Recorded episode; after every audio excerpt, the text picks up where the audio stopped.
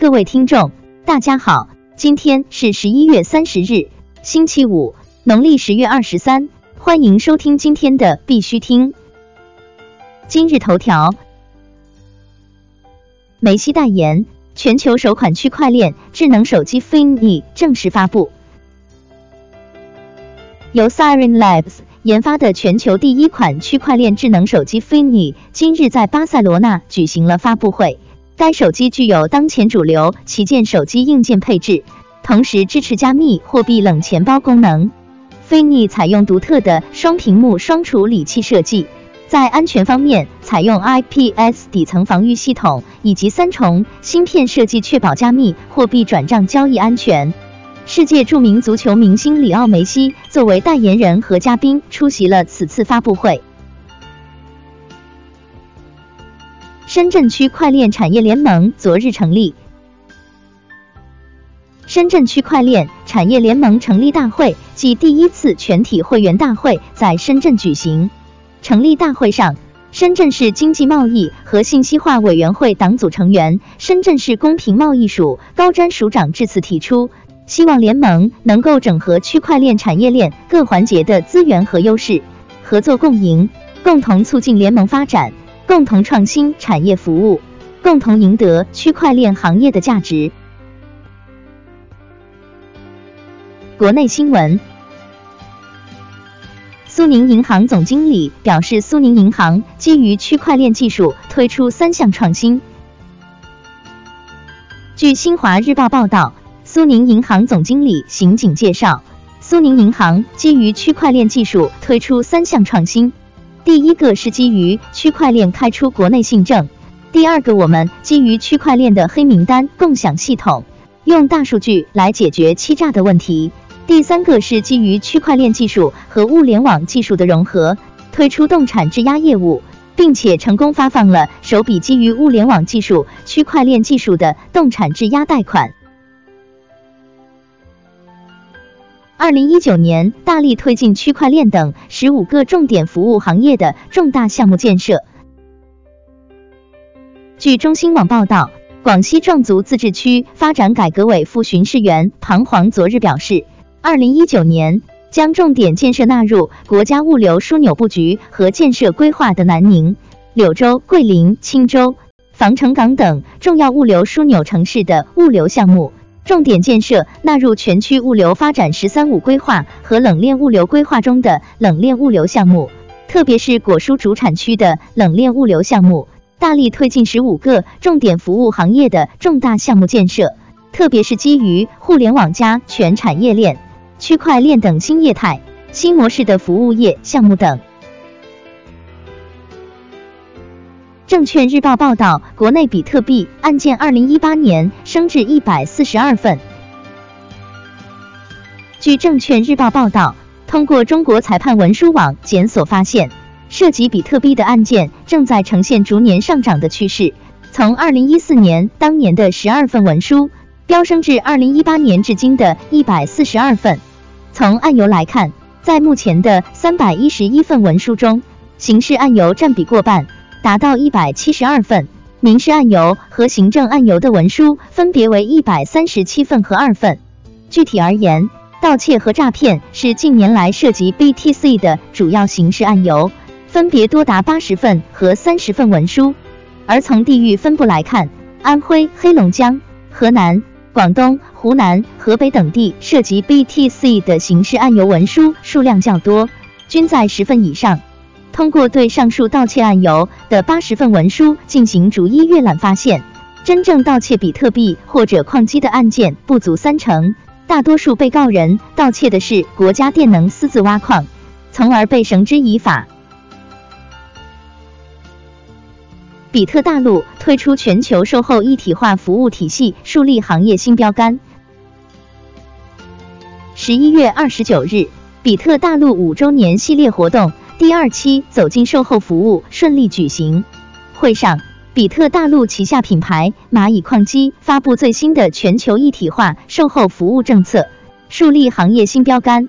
据介绍，蚂蚁矿机现已搭建客服、售后、维修一体化售后服务体系，为矿工用户提供技术支持，驻场维修、维修课程培训等多样化售后服务。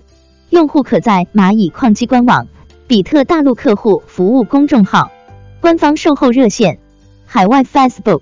Twitter 等渠道咨询矿机业务的售后支持。港交所董事总经理巴曙松表示，香港注重区块链和虚拟银行。据第一财经消息，香港交易所董事总经理、首席中国经济学家巴曙松表示。金融科技创新成为粤港澳大湾区重要的发展方向。大湾区的金融科技总体上处于全球领先地位，发展潜力巨大。从金融科技生态发展状况来看，行业层面上生态体系完善，实力有待提升。区域分布上，广东部分细分领域全面覆盖，香港则注重区块链和虚拟银行。飞利浦发布首款区块链电视系统。据三十六氪消息，近日，飞利浦推出了全球首款搭载区块链电视生态系统的电视机——电视链电视，现已上线京东商城，并于十一月正式启动全球发售。据悉，用户通过 tvOS.io 可从游戏和电视观看中获得区块链资产。可利用家中闲置的存储，成为区块链项目 IPFS 存储网络的矿工。国际新闻：韩国立法者推出促进加密货币交易的法案。据 Bitcoin 点 com 消息，韩国立法者 Kim Sung Dong 提出了一项促进加密货币交易和加密交换发展的法案，除了资本。人力和内部系统等要求外，该法案还提议建立一个促进和支持加密交易的委员会。Kim 表示，数字资产交易促进法包括一项全面的计划，旨在制定促进加密货币兑换和区块链技术发展、减税和免税、防止黑客攻击以及防止市场干扰的指南。巴林银行和金融业协会宣布，将于明年启动区块链研究院计划。据 Cryptoverse 报道，巴林银行和金融业协会宣布推出区块链研究院计划，为对该技术感兴趣的人提供区块链专业资格认证计划。BIBF 称，该计划将于明年一月启动。菲律宾用 DApp 给清理海滩的居民发放奖金。据 CCN 消息，基于 ETH 网络的分散式应用程序 DApp 将开始奖励菲律宾马尼拉的居民，让他们使用 ETH 清理该国首都一处污染严重的海滩。Ethereum 联合创始人、全球最大的区块链软件开发公司 Consensus SYS 首席执行官约瑟夫。卢宾表示，在马尼拉，参加者在 ETH 花费数小时清理世界上污染最严重的海滩后，将获得报酬。奖金网络和共识影响正在证明一种新的模式，即人们无需中间人直接资助公益事业。二零一八金融科技暨区块链酒会开幕。二零一八金融科技暨区块链酒会于美东时间十一月二十七日晚，在曼哈顿著名顶层酒廊 Skylark 盛大开幕。本次酒会主办方之一的金客资本联合创始人兼首席执行官 Maggie Wu 致欢迎词，并向现场嘉宾简要介绍了金客资本未来发展战略及旗下项目情况。